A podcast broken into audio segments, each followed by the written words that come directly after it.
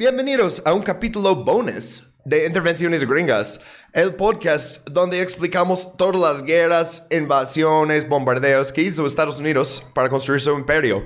Y en este capítulo bonus, no estamos en un país extranjero, estamos en Missouri, en 1838. Y estamos hablando entonces de la guerra mormona. Ah, yo soy Jeremy, persona que está hablando ahora. Ah, si estás escuchando esto, a lo mejor estás en el Patreon, o si no, solo estás escuchando el intro. Pero bueno, de todas formas, mis pronombres son L español y de them en inglés. Mi copresentador está aquí también, Bob. Hola bandita, ¿cómo están? Ah, pues mis pronombres son él y Hibei. Hey, tu nombre primero, güey. Ah, cierto. Acuérdate que no digo mi nombre. Bueno, yo soy una vaca, soy bovino. Y pues, ya, bueno, soy Bob Sarquad y aquí estoy, bandita. ¿Cómo están? Eh, mis pronombres ya, ya los dije y los quiero mucho. Ok, ¿y uh, qué estamos viendo en el primer slide aquí? Uh, estamos viendo. Eh... Ah, estaba viendo el segundo slide. Demonios. Ah, bueno. Ahora, ¿qué estamos viendo? en el primer slide estamos viendo eh, una masacre. Estamos viendo cómo llegan hombres en caballos a dispararle a hombres a pie y mujeres a pie y probablemente niños a pie. Ajá, así era. Y eso es ah, la masacre de Hans Mill. Ah, eso ocurrió 30 de octubre de 1838. Y vamos a llegar básicamente a este punto porque este es el evento más sangriento en la guerra mormona de Missouri. Es que tenemos que diferenciar porque no vamos a hablar de eso en este capítulo, pero había otra guerra mormona como 20 años después. pero eh, hoy estamos en Missouri, hoy estamos en como la primera de las guerras mormonas. Ah, eh, Ustedes no es- aprenden, ¿verdad, mormones? es que, mira, vamos a explicar quiénes son los mormones y por qué no caían bien a los de Missouri. Y es, no es exactamente por buenos motivos. O sea, hay motivos que no te caen bien los mormones por sus creencias y así, pero en este caso era, bueno, Estados Unidos antes de la guerra civil todo se trataba de una cosa, ¿no? Esclavitud. Y eso no fue ninguna excepción. Porque teníamos, a su crédito, teníamos los mormones en contra de la esclavitud. Y pues lo que vamos a explorar es que los mormones llegan a un lugar y dicen, necesitamos más gente fieles a declaraciones de Joseph Smith. ¿no? Estoy intentando ser neutro de, religión por el momento, al menos. Este, entonces vamos a publicar cómo pueden venir negros libres de todo el país a este condado a ser mormones con nosotros. Eh, van a ser siempre una clase baja abajo de nosotros y vamos a hablar luego del racismo de los mormones también. Ah, pero sí, ellos querían ah, llevar gente negra a vi- convivir con ellos y esto fue un pecado para los de Missouri que no eran mormones y pues eso es el resultado, un masacre. Ah, pero ¿cómo llegamos a eso? No, no vamos a hacer noticias, es un capítulo bonus. Queremos que sean timeless. Este, ok, pero, ok, estamos, ah, quiero, antes de hablar de Joseph Smith, quiero contestar una pregunta que me hacen todo el tiempo y me dicen, Jeremy, o me dicen, Gringo Man, ¿qué pasa con todos los movimientos religiosos en Estados Unidos? O sea, hay tantos tipos de protestantes, evangélicos, y Sí, ¿eh? está bien cabrón, güey. Es confuso. Pero tantos, ¿no? Y muchísimos vienen de esta parte de Nueva York. Uh. Y los que no, los que no, como eh, testigos de Jehová, vinieron de Ohio. Hablamos de Ohio en un ratito. Pero esta parte de Nueva York, para los que no pueden ver los slides, que están escuchando un audio, Todos lo pueden ver. es como el... Ah, cierto, es capítulo bonus. Chale, ok. ¿Cómo ves? Parte de- del uh, occidental de Nueva York, o sea, muy lejos de la ciudad. Yo soy de Nueva York, pero la ciudad, ¿no?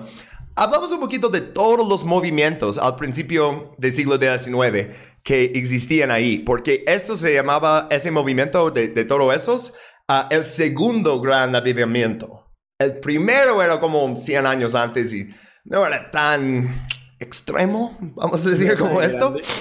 Ajá, ok, teníamos en, en solo esta región, y no pude incluir todos, pero uno de los, los grandes interesantes, teníamos los Shakers, ellos tenían ah, comunidades comunales en Groveland y Watervliet, y en este fue las mujeres que tomaron funciones de liderazgo espiritual. Mm. También los hombres, o sea, lo hicieron juntos, ¿no? Pero los, los líderes funda, uh, fundadoras eran Jane Wardley, Madre Ann Lee, Madre Lucy Wright, y los decían así como Mother Lucy O sea, eran, e, es como, ok, vamos a cambiar toda la cosa y vamos a hacer que aquí todos tienen que hacer caso a las mujeres. Es como, mm. ah, ok. Uh, y hablando de género, teníamos también los Universal Friends. Uh, eso fue Jemima Wilkinson, que uh, eso es representación no binaria en la historia. y esto era en un pueblito peñán. Ok, dice, pastor estadounidense de Rhode Island, de padres cuaqueros, ¿no? Tras sufrir una gran enfermedad en 1776, ella afirmó haber muerto y haber sido reanimado como un evangelista sin género llamado el amigo universal público. Oh. Like universal public or es, difícil traducir eso, ¿no? Pero, ok, y uh, eso era como el principio de universalismo, ¿no? Y luego, la, única razón por qué lo menciono es que cuando Joseph Smith escribió el libro de Mormón, incluyó como argumentos en contra de la ideología de esos grupos. O sea, es muy un hombre de su tiempo, ¿no? Y cosas que él pone que son eso ya son las escrituras, o sea, sagradas de la religión. Está como, y sabes qué, no caigan en eh, los otros grupos de mi época. Eso dijo un ángel hace 600 años, no, pero ah, bueno. Ok, ah, también teníamos, y puse aquí este ah, periódico que decía El fin del mundo, End of the World, 1843. spoilers, el mundo no terminó ese año, pero había mucha gente que pensó que sí. Oh, wow, o sea, ¿cómo? O sea, the, Millerites, o sea, el fundador William Miller hizo como calculaciones de la Biblia para encontrar exactamente la fecha que iba a terminar y era 22 de octubre de 1844. Y esto ahora es la fecha de lo que dicen el gran chasco. Uh, ¿Por qué? Pues, pero mucha gente se fue decepcionada. Otros dijeron, no, mira, mira, mira. Esto es el comienzo de la obra final de la expiación de Jesús, la limpiación del santuario celestial y formaron a los adventistas del séptimo día. Oh, Entonces oh. formaron otro movimiento desde esto. También teníamos unos como estas tres hermanas ahí. Eso es spiritualism, spiritualismo, ¿no? Y eh, eh, eso en Hydesville, Nueva York. Ellos creían que el cuerpo humano estaba gobernado por un fluido magnético. Mm. Y, ok, pues, ¿qué haces con tu fluido magnético? Pues hablas con fantasmas. Ah, cabrón. y Mary Todd Lincoln, o sea, la, esposa de Abraham Lincoln, era fan del espiritualismo. Hizo como un seance en la Casa Blanca para hablar con los espíritus de los muertos. o sea, de ahí sale lo del ectoplasma y todos esos pedos. Ajá, exacto. Oh, wow. Exactamente. De esta parte de Nueva York, de donde vienen todo esto. Y, y ni terminó, y ni incluye todo. Uh, Oneida Community. Si creciste en Nueva York, tus tenedores, tus cucharas tenían escrito abajo Oneida. Y yo nunca sabía qué significa eso. Y luego vi, oh, hay un pueblo en Nueva York que se llama Oneida. Ok, pues la fábrica está ahí. Pues es básicamente un culto al sexo, como un uh. polycule, ¿no? Como, o sea, decidieron todos, vamos a compartir esposas y vamos a... Eh, depende como a quién preguntas, ¿no? Pero eh, estaba cagado haciendo investigaciones y Oneida, ok, Oneida. Hey, conozco ese nombre. Eh, son los que hacen escuchar y dicen, sí, como el movimiento religioso abrió como esta fábrica ahí, abasteció casi todos los Estados Unidos. Y, yo, y luego, ¿qué hacían? wow. Llevaron, llevaron cucharear a otras. llevaron cucharear a otras fronteras, güey. Pero bueno, hicieron su propia industria, está ok, ¿no? Pero bueno, nada vamos a hablar más de ellos, pero está cagado si eres en Nueva York porque te garantizo que tú tenías esas mismas cucharas que yo. ok, ah, teníamos uno más antes de hablar de los mormones, no más porque me caía bien. Uh, the Brotherhood of the New Life, como hermanidad de nueva vida. Uh, eso era en Brockton. Y él profesó enseñar a su comunidad un cambio en el modo de respirar que debía ser el signo visible de la posesión por parte de Cristo y el sello de la inmortalidad. Pero luego ah, estableció, o sea, su líder, Harris, ah, estableció una industria vinícola y todos estaban diciendo, no, no, no, no, no, el vino, el alcohol está malo. Y él dice que el vino preparado por él mismo estaba lleno de alimento divino. Oh. Y así, todas las influencias nocivas quedaban neutralizadas. Luego empezó a sembrar tabaco y vender cigarros, que dijo que también era bueno para eso. Eh, neta, o sea, Nueva York en esa época básicamente cualquier persona con un poquito de carisma, ¿no? Y un público que quiere nuevas experiencias espirituales. Antes era todo, el pastor te conecta con Dios, no tú personalmente. Y están buscando comprar un producto espiritual de, Uh. sabes, tú puedes no, no solo comunicar con tu Dios personalmente, pero todos los lugares sagrados están justo aquí. Estás en tierra muy sagrada. Porque, bueno, hablamos de toda la cosa que Joseph Smith decía, pero primero hablamos un poquito de Joseph Smith antes de ser profeta, entre comillas, y era un glass looker. Y neta no puedo traducir glass looker porque básicamente es un término que no, no más existía en Nueva York en esa época, pero significa alguien que decía que tenía como poderes especiales, normalmente a través del uso de piedras, como piedras videntes, que podía encontrar tesoros. Ajá. Entonces, cabrón, eh, su primer trabajo era básicamente estafador. Ah, él era de ah, Vermont, ¿no? Pero él se mudó a Palmyra, eh, que está en el distrito quemado, esta parte que hablamos, ¿no? Con todos los movimientos, Ajá. ah, en 1817. Y tenía, que 12 años, entonces está chiquito, ¿no? Y sé que todos están pensando que ya voy a hablar de Dum dum dum dum dum. y las tablillas de oro, pero aún no. Ah, porque yo creo que si estás escuchando eso, a lo mejor ya viste el capítulo de, South Park. Quiero hablar de como las partes que saltaron. Bueno, según él, según él, tuvo su primera visión en 1820, o sea, cuando tenía 15, ¿no? Y primera vez que vio el Ángel Moroni, 1823. Esto es según él más tarde en su vida. No estaba diciendo a nadie, yo vi un ángel, yo tuve una visión que me dijo que todas las otras religiones estaban mal. No. Eso inventó como parte de su mitología más tarde en su vida. La primera vez que tenemos registros de como que algo que no solo salió de su boca es ah, 1827. Y eso es, dice que, oh ya, cuarto vez que voy a buscar las tablillas del Ángel Moroni, ¿no? Pero bueno, Ajá. antes de eso, estaba trabajando por un señor con mucho dinero. Vamos a ver un patrón de eso. Pero estaba hablando por un señor con mucho dinero, este Josiah Stowell, a buscar como una mina de plata y que también tenía oro y tal vez cobre y que los españoles habían descubierto y excavado y luego tapado. Eh, era muy bueno para inventar historias, ¿no? Creo que, creo que había escuchado justamente de eso en un video de YouTube hace un buen de años. Oye, si mal no recuerdo, Joseph, Joseph Smith, o sea, su familia también eran glass lookers, ¿no? O sea, todos eran Ajá. como que, ah, no mames, a huevo. Qué cabrón, ¿no? O sea, eh, y, y esto de hecho fue el problema porque él estaba, cuando conocí a su primera esposa, ah, muchas, ah, Emma Hale, esto era la hija de una, un señor que estaba trabajando en eso. Ajá. Y básicamente él no aprobó de su matrimonio, ¿no? Bueno, ah, esto fue un poquito después porque regresando a lo de Josiah Stowell, él tenía un sobrino que dijo, ay, están estafando a mi tío y no quiero que, este, que muera y que no me quiera con sus terrenos y así, ¿no? O sea, y se va, se a las autoridades y le llevan a, un tribunal en el condado de Shenango. Y esto es un evento importante porque básicamente esta detención de la ley va a ser su motivo para tener que irse de Nueva York. Va a decir muchas otras cosas por, oh, tenemos que ir aquí, por... Pero sí, ah, él tenía como antecedentes, ¿no? Ah, y, y por cierto, ah, regresando a Emma Hale un poquito, sus padres se negaron a permitir el matrimonio y en enero de 1827 Smith básicamente secuestra a Emma, pero no exactamente porque era mayor de edad. Ah, Esta esposa era mayor de edad. Ah, bueno, se casan, se mudaron a la a casa de sus padres. Y más tarde él prometió abandonar la búsqueda de tesoros y su suegro le ofreció, ok, entonces sí, puedes estar casada con mi hija y in- incluso podría ayudarte a iniciarse en el, el mundo de los negocios. Como te voy a dar un préstamo para que te haces honesto. Le dio esta oportunidad, 1827. El mismo año que finalmente localizó las tablillas. Porque esto era su talento, la verdad. O sea, ah, prefiere eso, ¿no? O sea, septiembre localizó los tab- las tablillas que llevaba tantos años buscando, ¿no? Ok, hablamos un poquito de... Curiosamente, ¿verdad? Ajá. O sea, si viste el... Dum dum dum dum dum. Entonces sabes de una de esas personas que es Martin Harris, Ah, pero hay tres, ah, los originales tres testigos.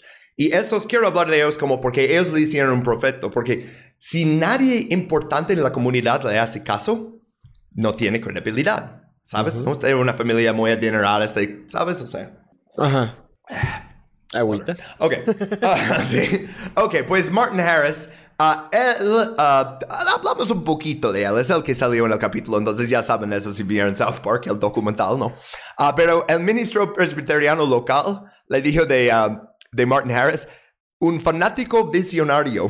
Este es un super hardcore mormón. Ah, ah, es, es el que financiaba Joseph Smith durante la traducción, entre comillas, de las tablillas.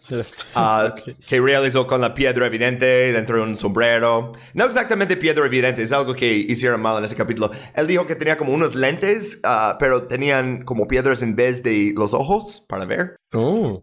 También supuestamente descubrió como otros artefactos, hablamos de eso al rato, pero... ah, pero regresando a Harris, en 1830 Harris profetizó Jackson, hab- eh, hablando de Andrew Jackson, será el último presidente que tendremos y que todas las personas que no hayan aceptado el mormonismo dentro de dos años serán eliminadas de la faz de la tierra. Palmyra será la nueva Jerusalén y sus calles estarán pavimentadas de oro. Ah. ¿A poco sí, pa?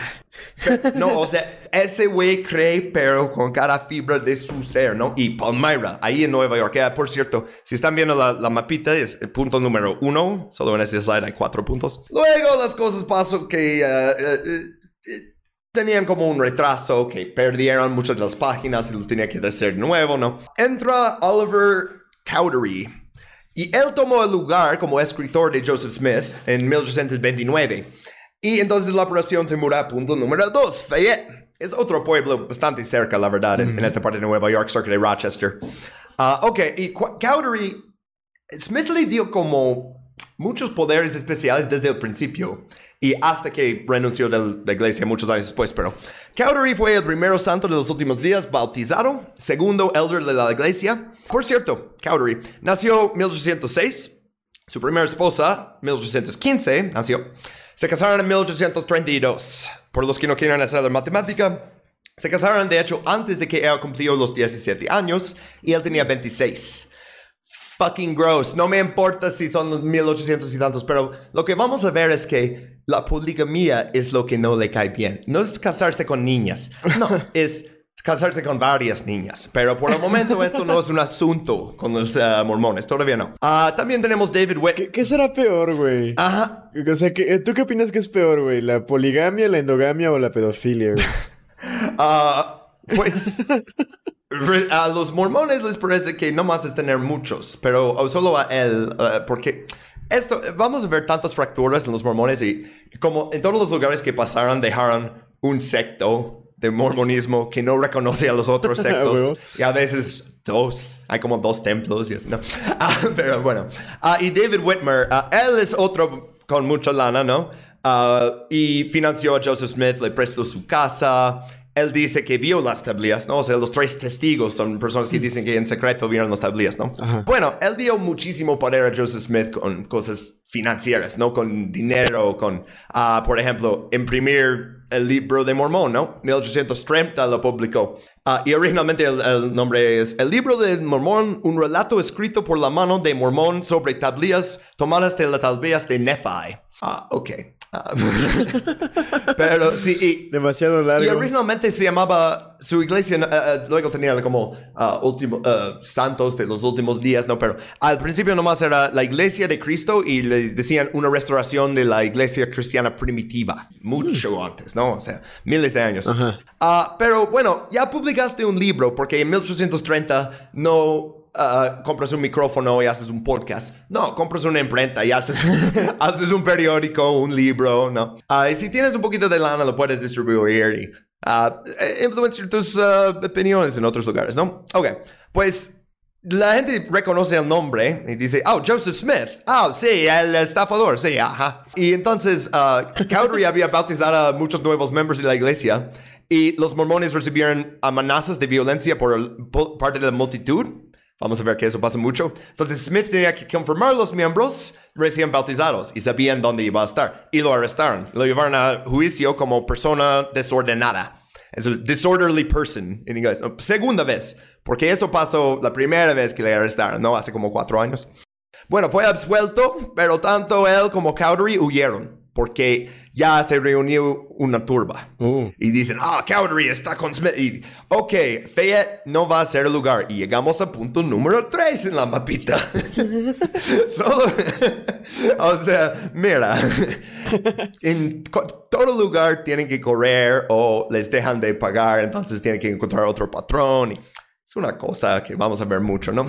Pero entonces se fueron a... Chica y pega. Colesville, Nueva York. Entonces, ok, Nueva Jerusalén no es Palmyra y tampoco Fayette, pero Colesville. Ese va a ser el ganador.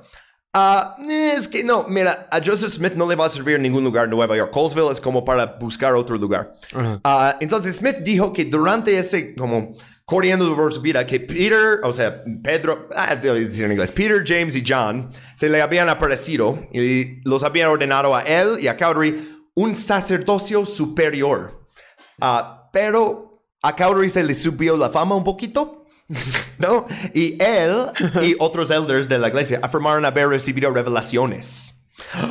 También son profetas. Oh. Smith tuvo otra revelación que declaraba que él era el profeta, E mayúscula, P mayúscula, el profeta, y que solo él tenía la capacidad de dar doctrina y escritores para toda la iglesia. Todo lo demás tiene que dejar de recibir revelaciones y no, no pueden hablar con el Dios. Ya, ya, ya, ya, ya, yo, yo, yo soy. Entonces, Tú no puedes recibir revelaciones, solo yo puedo recibir revelaciones. Ajá, Y Smith se da cuenta, oh, necesito deshacerme un poquito de Cowdery. Él puede ser buen misionario porque es un buen creyente, pero no lo quiero cerca de mí.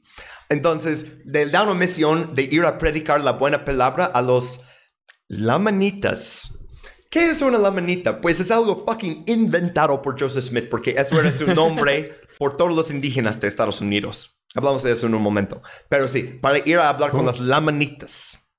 Ah, es que un ángel le dijo, entonces, tienes que hacerle caso, porque un ángel le dijo.